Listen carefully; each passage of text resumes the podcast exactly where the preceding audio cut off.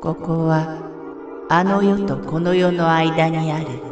ゆらゆらとした教会闇に見入られさまよう者のみがたどり着く大曲が時の世界へようこそ。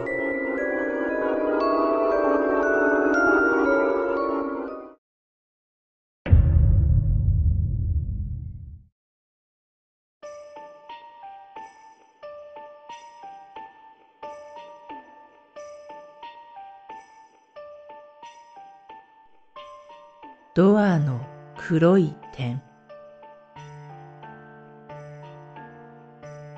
僕は時々見えることがあるのですが、これは本当に鳥肌が立ちました。それは自分の部屋で起きました。家族の中で一番後に寝る僕は電気を消したりする係でした。その日もいつも通りに1階にある居間の電気を消し、2階の自室に行こうとしたら、階段の下に髪の長い女の人が立っていました。そういうのは無視することにしていたので、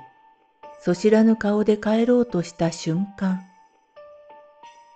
気づいているんでしょ？と囁かれ、びっくりして女の人の方を見ると、もうそこには立っていませんでした。さすがに今回はやばいと思ったので、部屋に入ってから扉に向かって軽くお経を唱えました。ベッドに入り、メガネを外して寝返りを打っていると、部屋の扉から嫌な視線を感じてそちらの方を見ると、真っ白いはずの扉に黒い丸い点がありました。メガネがないせいでぼやけてしか見えないのですが、その丸い点は確実に少しずつ大きくなっていました。黙って見ているうちにどんどん丸い点は大きくなり、ちょうど人の頭を真上から見たぐらいの大きさになると、ピタッと大きくなるのは止まりました。さっきの女の人と関係あるのかと思って見ていると、今度は丸い点から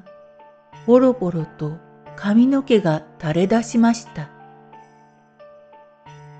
ちょうどうつむいている顔を上げるような感じでした。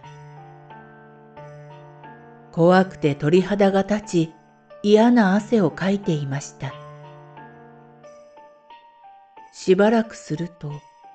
さっきの女の人の顔がこちらを見つめながら、入れろ、ととても低い声で言いました。僕は怖くて目をつむりながら何度もお経を唱え続けました。しかし、その間も何度も何度も、入れろ、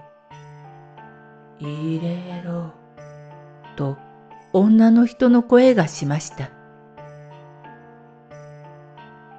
しばらくして声がしなくなったので目を開けると、そこにはもう女の人の顔はありませんでした。それ以降、その女の人は現れませんが、また、と思うと怖いです。次の日改めて考えると、扉に向かってお経を唱えるとき、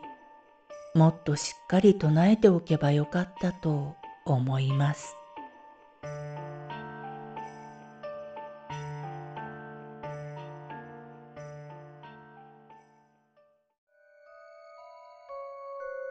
この番組は怪談大曲時物語に寄せられた投稿をご紹介しております。大曲時物語無料メールマガジンは月3回発行。怪談系では日本一の2万人を超す読者が毎回震えています。ぜひご登録ください。